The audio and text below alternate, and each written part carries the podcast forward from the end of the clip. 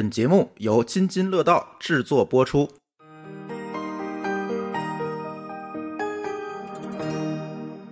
津津乐道以及贫娃时代的听友们，大家好，我是主播张俊，感谢大家收听贫娃时代的第七期节目。啊，在上一期节目啊，呃，其实是挖了一个坑啊，跟各位主播开会讨论的时候呢，我说要做一个系列的节目，叫做《小神兽升级指南》。那既然已经开了头了，那咱们呢就一期一期聊下去吧。当然，我也不能保证说是总共能录多少期，呃，不过我呢尽量呢，呃，想从不同的角度和大家聊一聊，在孩子成长的过程中。我们需要经历的哪些坎儿？上期节目呢，我和大家探讨了一个很多家长都特别头疼的问题，就是孩子专注力的改善。嗯，因为这个话题呢比较大，那一期节目啊录了大概一小时十分钟左右，这个很多听友啊就反映信息量太大了，整个节目听下来特别累。也确实，这个第一次录单口还没有什么经验。聊着聊着呢，就超时了。我在节目剪辑完之后啊，自己也听了一遍，时间确实是比较长啊。所以啊，后面的节目呢，如果是我自己来录制呢，我就尽量控制在三十分钟左右，这样大家也能够利用通勤的时间啊，或者说是午休啊，这个时间就能够听完，也不至于感觉内容太多吸收不了。那么今天的话题是什么呢？那我们来聊一聊孩子上小学前半年到一年这段时间，咱们应该帮助孩子们具备哪些能力吧？当然，大家别误会啊，今天咱们不是讲这个学区房，也不讲小升初的政策，呃，因为其实网上有很多的专门做小升初的，或者说是升学的这些公众号啊，还有这些大 V 啊，其实讲的已经比较细了啊。也不是我擅长的领域，咱们聊的更多的呢是爸爸妈妈如何在孩子即将步入小学校门前需要做的一些准备工作。嗯，这也是呢我们家里的这个小神兽在升级的过程中，呃呃一个重要的里程碑。因为幼儿园和小学确实是有很多的区别了，当然也是对我来说，在这三四年里边。积累了比较多经验的一个年龄段，很多听友啊可能知道，我成立了一个托育中心，专门的是负责零到三岁小宝宝的教育工作。那其实作为一个完整的这神兽升级攻略呢，其实应该是从零岁开始讲起。当然，这个话题呢后面肯定也会给大家补上。不过呢，先卖个关子啊，因为很快我们的这个。教师团队就会推出一个线上的课程，专门呢从各个角度来为大家介绍这个零到三岁宝宝的教育知识。当然，肯定比我这个非科班出身的，呃，讲的要好多了。我呢也会参与其中一部分内容的录制，到时候呢也希望大家能多提意见。那么今天呢，咱们聊的这个学前的这个事儿，主要啊。嗯，我是从一个家长的角度来梳理一下，里面的内容呢，也吸取了很多好朋友，很多牛娃的家长之前的一些经验，也包括呢自己在女儿上学几年这段时间呢，回过头去复盘，很多呢在孩子学前的时候为孩子做的一些规划，包括陪伴孩子过程中的做的一些工作的一些得失。里面肯定也会有想不到的地方啊，或者说是有和大家意见有冲突的地方，难免呢会有错误。嗯，大家呢，咱们就当家长闲聊，千万别把它当成课来听啊。嗯，如果有什么不同的意见呢，也非常欢迎大家在津津乐道的公众号给我们留言，咱们一起来讨论。呃，大家应该知道有一种机构叫做学前班啊，这个在尤其是在五六岁的孩子家长啊，应该是比较熟悉。也就是呢，在小孩上幼儿园大班这个年龄，一直到正式的上小学之前这段时间，多则一年，少呢两个月，集中提前学习一些小学一年级所用得着的知识，这么一个特殊的一个业态。关于学前班这个事儿呢，实际上这些年来一直是在家长圈的争议非常大，支持呢和反对的都有很多。当然，他们也有很多的成功的案例和这个失败的案例啊。今天呢，我想和大家分享呢，其实并不是上学前班这个问题，也不是说孩子在上小学前到底应该学会什么知识的问题。我个人的观点啊，学前班是可上可不上。要看孩子本身自己的积累的情况而定，然后对孩子整个小学阶段的发展呢，其实学前班起不到什么决定性的作用，而关键的因素实际上是来自于孩子在家时家长的陪伴和引导的质量。再说远一点呢，可能是就是近六年的这个一个积累。当然，咱们三十分钟时间啊，说不了这么远。基本上，咱们就聊一聊，嗯，在这个半年或者一年的这个时间，应该帮孩子调整到怎样的状态，才能够比较好的让孩子们从幼儿园阶段顺利的过渡到小学的阶段。上一期节目啊，咱们已经把培养孩子专注力这个问题呢聊的比较透了，嗯，那么今天呢，我想再从。呃，一个和学习看上去没什么直接关系的方面开始这个主题，呃就是呢体育锻炼。说的功利一点呢，咱们从小学一直贯穿到高中毕业，体育考试的分数呢其实还是蛮重要的。呃，像中考啊、高考啊都有固定的体育分然后说的长远一点呢，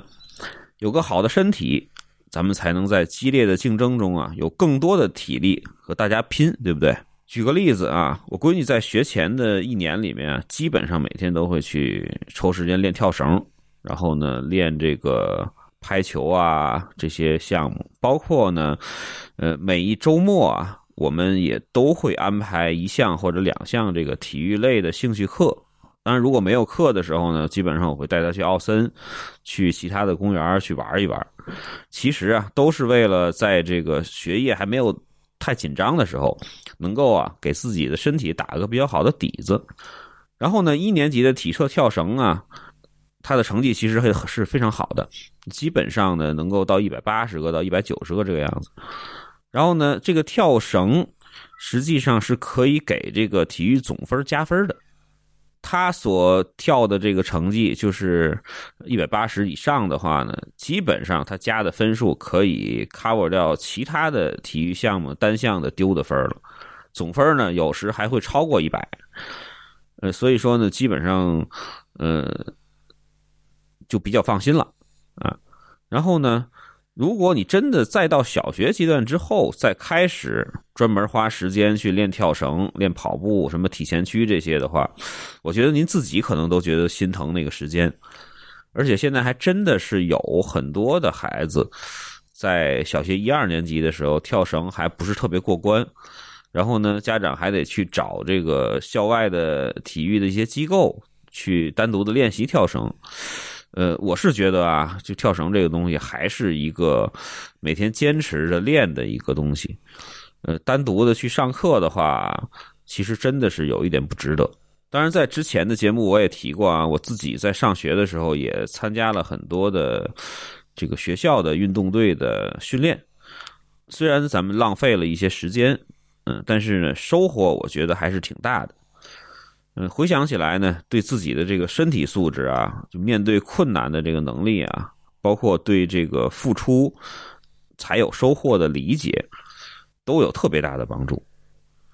所以说，我是建议，如果您的孩子现在还是在比较小的年龄，比如说三四岁，刚又上幼儿园。啊，或者稍微再大一点，我是觉得第一个需要帮助孩子养成的习惯呢，就是这个运动习惯，或者说呢，让孩子有一个自己喜欢的运动项目。当然，如果家里头呃经济条件或者时间允许的话呢，可以啊，给孩子报个班认认真真的学习一下，来培养一下，当然更好。前提呢是孩子自己呢对这个项目确实喜欢，确实愿意去练。呃，除了身体素质的提升以外呢，长期来看呢，我觉得体育呢对孩子的规则意识、团体的配合意识、拼搏意识都会有比较好的这个推动。这也是为什么国外的家长啊，在孩子从幼龄一直到大学都特别重视这个体育教育的原因。他其实不光是说升学的时候在国外需要体育的成绩啊，或者需要有特长啊，他其实还是一种软性的实力的一种提升。它并不需要你这个通过语言、文字啊、通过说教去提升孩子，它是通过奔跑、通过流汗、通过和小伙伴们的配合。去拼搏，自然而然的去习得的。当然还要提醒大家啊，就是在孩子做这个体育锻炼的时候呢，咱们作为家长呢，尽量的能够参与进来。比如说，咱们爸爸年轻的时候就很喜欢打篮球啊，或者踢足球，就可以多带带孩子呢，一起去踢踢球啊，去跑一跑啊。如果妈妈呢比较喜欢跑步，或者比较喜欢羽毛球呢？呃，也可以让孩子陪自己一起去练习，没准孩子呢天天看着耳濡目染的，他可能就喜欢上了呢。啊，如果我们的兴趣呢和孩子不一样，我们也其实也可以抽时间和孩子一起去，呃，玩一玩他们喜欢的运动项目。再或者呢，多和孩子们聊一聊他练习时所发生的一些有趣的事情。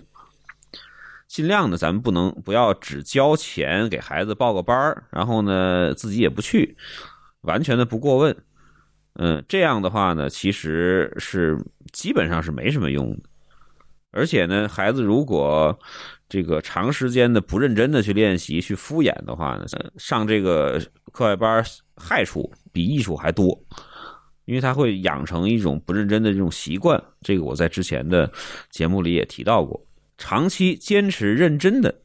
练习，才是体育锻炼里面比较宝贵的一个东西。具体练什么呢？其实并没有太重要啊。所以这也是今天内容里第一次提到了“坚持”这两个字。在后面呢，肯定还会反复的提到这两个词啊，这个词，因为它太重要了。呃，然后我们继续呢，再聊下一个话题。这个话题呢，其实就是规则的意识。这个话题其实很大啊，真要是细致的讲呢，可能得分成好几期才能够把它讲清楚。今天呢，只是想先提醒一下大家，就是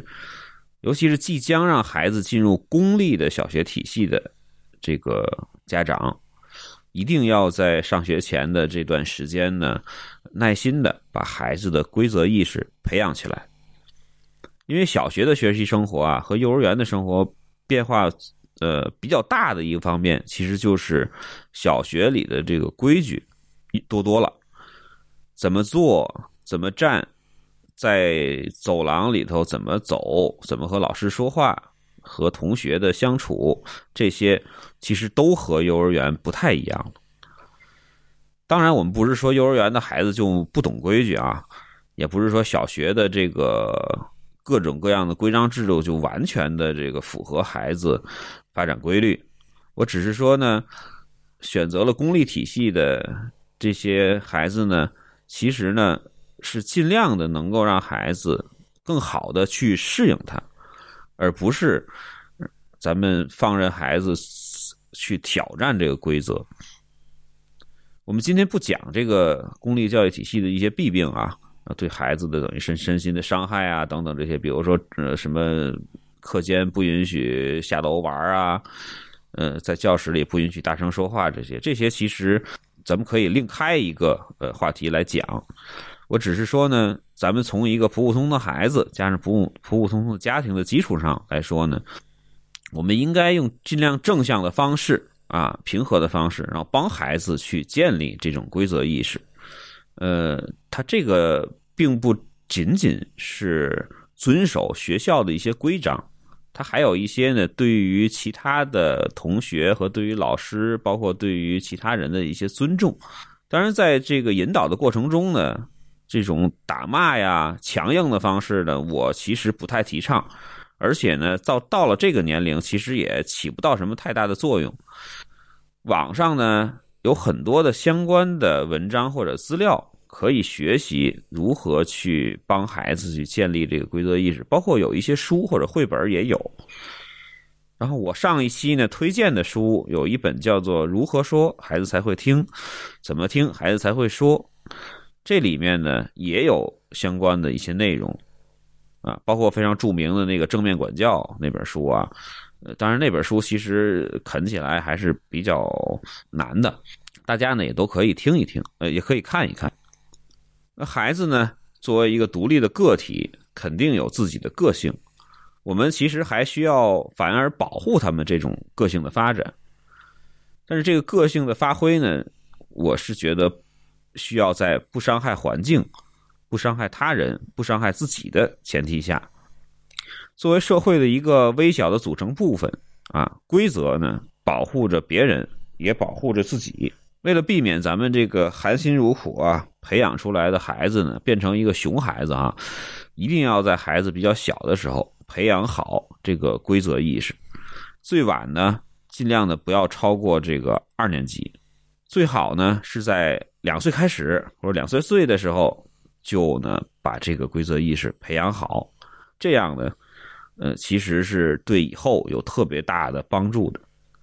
对于家里有二宝的家家长呢，呃，一定要早一点呃下手。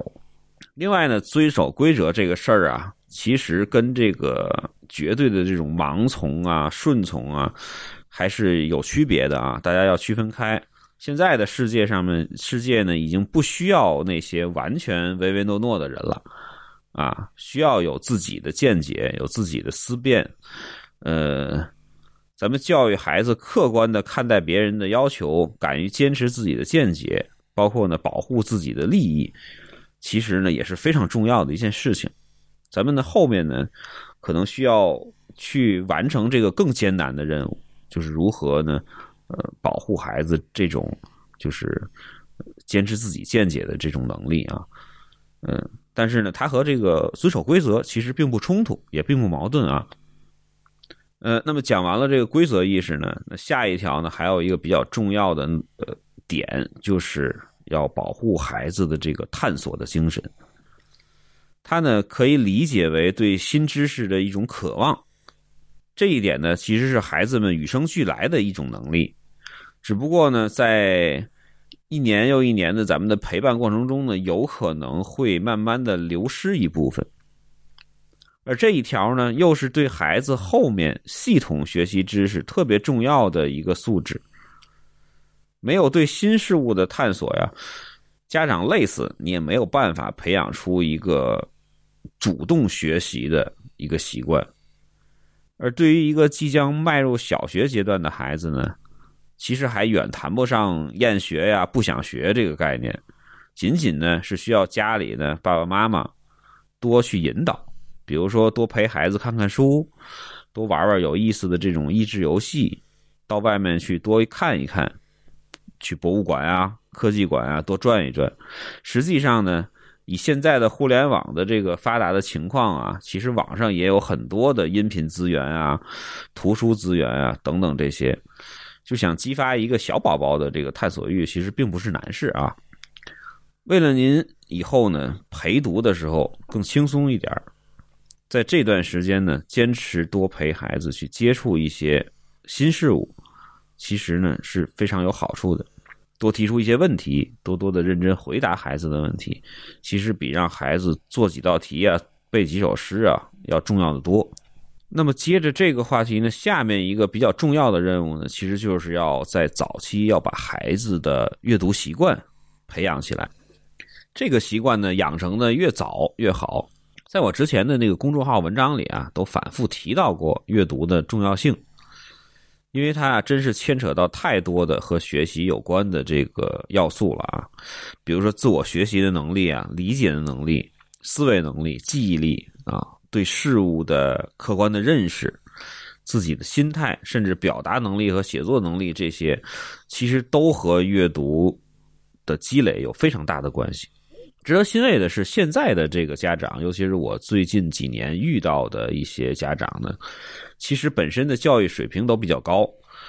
大多数的家庭呢，很早就比较关注孩子的阅读习惯的培养了。有的呢，甚至在孩子孩子一岁的时候，其实就开始坚持给予孩子比较好的这个阅读环境，然后坚持每天和孩子一起亲子阅读，就这样的一日日复一日的积累啊，才是孩子长大后呢喜欢读书的比较大的一个推动力。而且本身家长如果喜欢看书的话啊，我指的是这个纸质书和 Kindle 啊，就咱不是那个手机里的那个网络小说那种。有看书的呃氛围的家庭，孩子的阅读习惯呢会更好一点。而对于即将开始小学阶段学习的孩子呢，如果现在你马上就要上学啦，还几乎不看书，也不爱看书。有时候呢，到一年级的时候呢，孩子还是几乎不太看整本的那种书的话，那我觉得家长呢还真是要重视了，因为你很可能会面临一个非常大的一个麻烦，就是在孩子上学后的各方面的能力的发展都会比较滞后，阅读习惯如果没有一个比较好的状态的话，他在完成校内的一些任务的时候，都可能会有所有困难了，所以呢。咱们爸爸妈妈再忙，也要坚持每天抽时间、固定的时间和孩子一起来阅读，啊，关掉手机，关掉电视，把每天的半个小时到一个小时呢，完全的空出来。为啥我把这个事儿说的这么的危言耸听呢？其实不是为了吓唬大家啊，因为孩子一旦这个进入小学阶段的学习，尤其是到二年级、三年级以后，这个各种各样的作业呀。练习呀，上课呀，打卡呀，包括课外班啊，会挤占孩子的这个越来越多的阅阅读的时间。如果孩子在之前没有去培养好这个自主阅读的习惯的话，然后呢，也没有优秀的这个阅读速度和阅读理解能力，那时候您再想去培养孩子的这个阅读习惯，去盯着去让他读书，其实是非常难的。其实呢，让孩子爱上读书呢，有很多种的方法啊。就比如说亲子阅读啊，然后家庭的这种图书的分享会啊，帮孩子布置一个自己的一个阅读空间，带孩子去图书馆或者去书店，或者呢找一些有声的读物，先让他听，然后引起兴趣之后让他自己来阅读，很多很多的方法。不过呢，这个核心依然就是两个字：坚持。对我们经常遇到会这样的场景啊，那比如说今天太累了，别看书了，或者呢晚上有一个重要的工作得完成，是吧？让孩子自己去玩吧，或者这么小了看啥书啊？眼睛再坏了，是吧？然后就给孩子讲烦绘本，好烦呀，一本都讲了几十遍了，等等等等，就是很多的时候呢，其实是家长。先没有坚持，也没这个让孩子坚持，然后导致了最后呢，其实这个习惯就没有养成。如果呀，您真的想以后省心一点，让他自己能够有一个好的阅读习惯，这个前期所花费的这个精力时间呢，绝对会给您几倍几倍的回报回来的。比如说，你需要在一年级考虑的识字问题啊、理解能力的问题啊、专注力的问题啊，其实都在大量的阅读过程中都能够养成，然后比上课做题啊这个效果啊好多了。那么下一个我想提到的这个关键技能呢，其实就是对时间的认知的能力。这个能力呢，实际上。咱们从很小或者从幼儿园开始呢，这个园里一般都会用不同的方式引导孩子来学习，只是在形式上呢，它都比较单一，也比较浮于表面啊。比如说，孩子会认识钟表，认识分秒时，怎么去换算啊什么的。但是呢，他在生活中呢，还是不能够清楚的体会做什么事情大概需要消耗多长时间。呃，这个呢，老师会教孩子呢，可能理解还。达不到那么深，这个呢也是有一些孩子做事拖拉的原因之一。在很多的情况下，尤其是小宝宝，他不是说孩子故意的去去拖时间，而是他对自己玩这个东西玩了多久啊，或者看书看了多久，或者说是干一个事情多长时间，他们完全没有概念。这种现象呢，如果没有良好的这个引导啊，可能会一直持续到孩子三四年级，都还会持续这种状态。所以，对于这个五六岁的孩子来说，他其实已经具备了认识时间的这个能力，然后也有了这个简单规划时间的能力。在这段时间呢，就需要多多帮助孩子们通过一些工具、图表等等这些呢，来控制自己做时间的长度，提高效率。这里呢，并不是说我们每天就是不停的催促孩子快点、快点、快点、快点，就这么就非常烦的去去唠叨，而是呢，需要去告诉孩子，你这件事情已经做了多长时间了。比如说，你这件事情已经做了四十分钟了，那么呢，还有十分钟，我们就要做下一项事情。这里面呢，通过比如说一些计时器啊、闹钟啊，其实网上有非常非常多的可以选择啊，来反复的让孩子感受不同的时间长度是什么上是什么一个概念啊。当然，也可以邀请孩子一起来画一些简单的计划表，然后呢。和孩子们呢一起来按时的完成，这样啊，其实我是试验过啊，基本上有半年的时间啊，半年左右的时间，孩子这个时间概念就能够建立起来。这项技能呢，对于升入小学甚至说更高年级的学习生活啊，其实都有非常大的益处啊，因为你在做作业的时候，或者说是。呃，做很多的事情的时候，其实都会涉及到这个技能，而且呢，做一个守时的人，做一个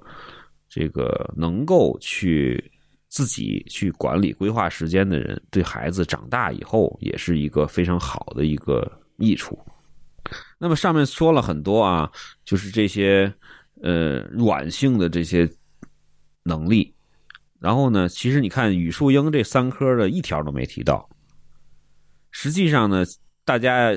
要是真能帮助孩子把上面这几点做好，真的比提前学完这个一年级的拼音啊，或者说是算术、英语的这些知识啊，要好得多。你看这些技能实际上是更难去。调整到一个特别好的状态的，我们只能说是要注意啊，在这个半年或者一年的时间呢，尽可能好的能够帮孩子去达到一个比较好的状态。如果真是能够达到这个我们的预期的话呢，我是觉得啊，在开学的时候，即使你之前的这个语数英的知识都没有学过，那么赶超其他的同学的话，也是非常轻松的一个事情。呃，这些的技能的培养呢，其实更多的是靠爸爸妈妈的用心的陪伴去达到的。所以说，为什么孩呃，咱们经常说，呃，父母是孩子的起跑线，然后呢，其实家庭文化程度啊，或者经济条件呢，都不是就是决定因素。而是说，这个家长是否去用心，是否是自己愿意和孩子一起来成长。这才是比较关键的，因为我们看到啊，身边的非常多的这个，就是大家意义上的牛娃呀，或者什么出了很多的成绩的这种孩子，其实，呃，当然，不可否认有这个，比如说智商的因素啊，或者有这个，这大家经常会开玩笑说基因的这个因素啊，其实更多的呢是家长在背后的付出。啊，背后的也不是钱啊，不是这个单纯的时间，而是说这个精力上的付出，真正的去思考了，真正的去高质量的去陪伴孩子了，这个呢，才才是他能够把上面我说的这几项的这个软性能力能够提升的一个非常关键的一点。当然呢，最后还是要说一说，在咱们。这几项主科需要去注意的一些呃能力，或者提前呢需要去看一看孩子是否有漏洞的一些能力。就比如说什么呢？就是语文上面像识字的能力、书写的能力、表达的能力。这些，你比如识字能力的话，是因为现在的这个教学大纲啊，跟原来不太一样了。咱们上学的时候，基本上都是先学拼音，然后顺着学。实际上现在呢，上来的第一单元它就是直接的阅读，后面才会去导入拼音的学习。所以这个在学前呢，提前多阅读、多看书，能够积累一些这个识字能力，还是比较重要的。另外呢，还有一个关键的一点呢，就是建议大家呢要。这个在学前的时候呢，让孩子去练习一下硬笔的书法，就是写字，写的好看，速度呢能够达到一定的要求呢，是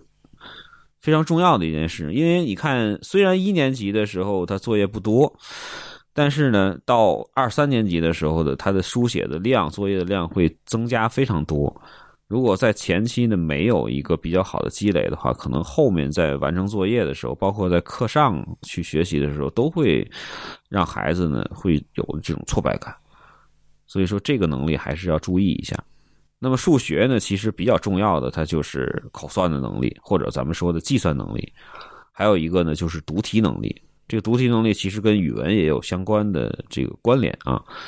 另外呢，还有一个是思维的深度，也就是说，他能够有有初步的这种举一反三的这个能力。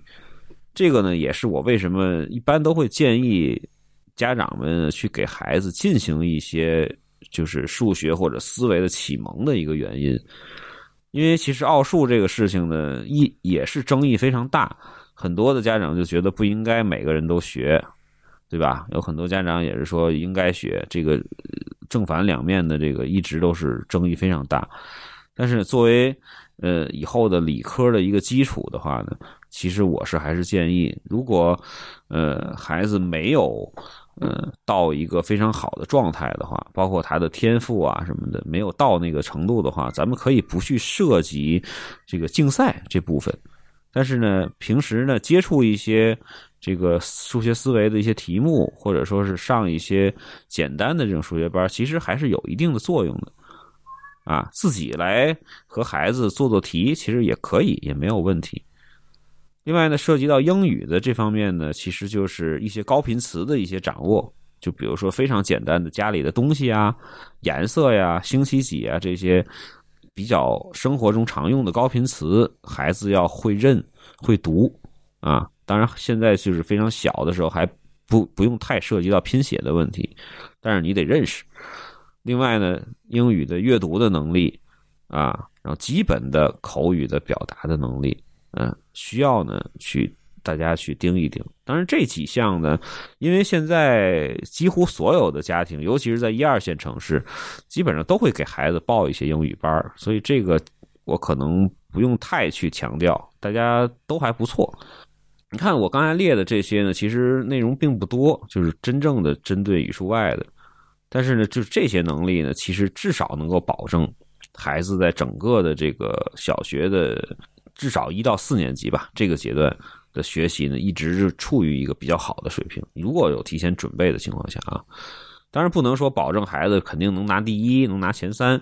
但是这个综合的成绩呢，肯定是还是不错的啊。这个因为是。完全是有这个实践经验和我之前这么多年去观察得来的这些呃结论，而且呢，我还要再说一下啊，就是其实咱们每一个家庭的自身的情况都不一样，是吧？因为有的家里头有全职的家长能够陪孩子，有的家里头呢父母都非常非常的忙啊，所以说呢，其实没必要去过度的焦虑，也没必要去攀比。因为呢，就是刚才我说到的几点呢，实际上都是在生活中去培养的孩子的一些技能啊、习惯啊也好，尤其是在小学的阶段啊，咱们真的没必要过多的攀比。因为从我个人经验上来看啊，就如果把底子打好的话，后面确实有非常非常多的机会是可以赶超的。不论的孩子的这个天资怎么样啊，只要我们认真的去思考陪伴孩子的方式，并且呢能够坚持下去。他一定能够帮助孩子调整到一个非常好的状态。那么节目的最后呢，想提醒大家啊，不是每个孩子都一定会在学习成绩上，或者说是会在这个体育锻炼啊、艺术练习上面能够这个成绩非常的优异啊。因为每一项能力或者说每一科，其实嗯都会有特别特别特殊的情况，会有一些孩子在上面。成绩特别好，但是呢，大部分的同学都是差不多的。实际上呢，我们大部分人呢，都将拥有一个平凡的人生。当然，这句话好像鸡汤啊，就是好多好多地方都说过。咱们一定呢，要把这个心态放平。就是如果您孩子呢还在学前的阶段，或者刚刚上小学，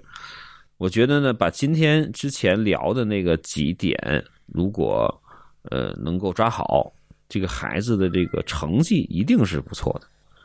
而且呢，也会在其他的项目上呢有一个比较好的一个表现。当然，他们其实也不会觉得学习呢或者训练呢是一项痛苦的事情，因为他们自己的自驱力是有的。然后反而呢，他们会明白自己为什么要学。这一点呢，对于长大之后，他们比如说到初中、高中的时候，是特别特别重要的一件事情。因为咱们作为家长呢，现在的这个学业呢，其实。越往上呢越难，很多的家长其实没有办法一直陪到他高考，所以说他自己早一点去养成这种习惯呢是非常非常重要的一个事情。到后面的话呢，家长所呃发挥的作用，其实更多的是从心理层面上的一种陪伴了。真正在学业上面，你们使不上太多的劲。为什么就是我之前从小学学前就开始强调这么多软性软性的一些能力呢？其实就是为了以后去做准备。好，今天呢，针对学前的这个阶段的孩子应该做的一些准备，就聊这么多。然后希望呢，对大家呢也有所的帮助。在这期节目最后啊，我就不教大家绕口令了啊，咱们下次我再找一个比较合适的，能够让孩子学习的，我再呃播给大家。然后呢，今天呢想向大家推荐一套杂志，它叫做《十月少年文学》。这个杂志可能很多的高年级家长啊都已经看过了啊，都已经在家都长期的去订了。这套杂志的主编呢，就是咱们著名的儿童文学作家曹文轩老师。然后，作为十月文学儿童的的儿童版啊，这些年来呢，其实陪伴了很多很多的孩子的成长，也算是这个市面上在儿童杂志里面比较经典的一个一一款了啊。里面呢，其实我看的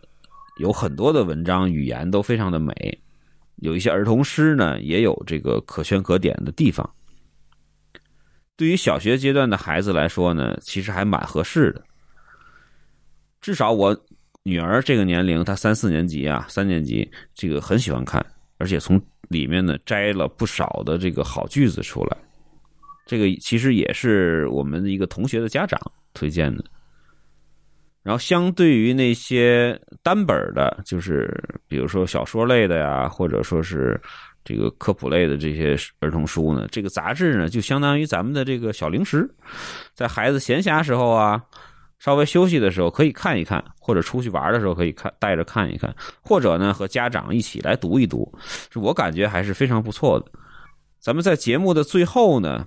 我想为大家呢朗诵一首这个在四月刊里面收录的儿童诗歌，它的名字呢叫做《晚安月亮》，送给大家。晚安月亮，油铃子。已经停止了歌唱，黑夜的网越收越紧，只露出几点细细的星光。小山雀抱着老橡树，早已掉进忽闪忽闪的梦乡。有长黑靴子的猫，穿上了隐身衣，和月光玩追逐的游戏。窗前的风信子也睡了，一朵朵飞翔的小云，追逐着星星去流浪。我的棕色小熊，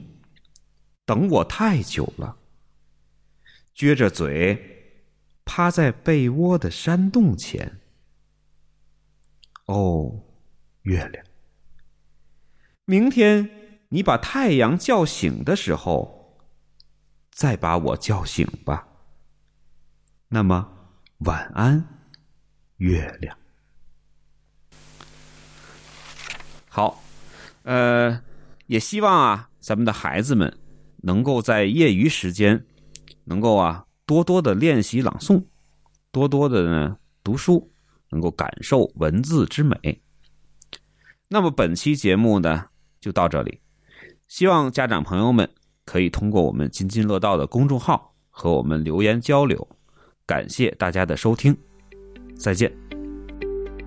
感谢您收听本期节目，同时您也可以收听我们制作的更多博客节目：乱炖、蓝海之下、拼娃时代、串台、品质生活和科技先生。在您收听的平台上直接搜索即可找到以上这些节目。我们鼓励以购买替代打赏。如果您觉得我们的节目对您有帮助，欢迎以购买周边产品的形式来支持我们。关注我们的微信公众号“津津乐道播客”，天津的津，欢乐的乐，道路的道，进入周边产品菜单购买即可。如果您愿意参与我们的更多讨论，可以加主播的微信号 d a o 幺六零三零幺，加入我们的听友群。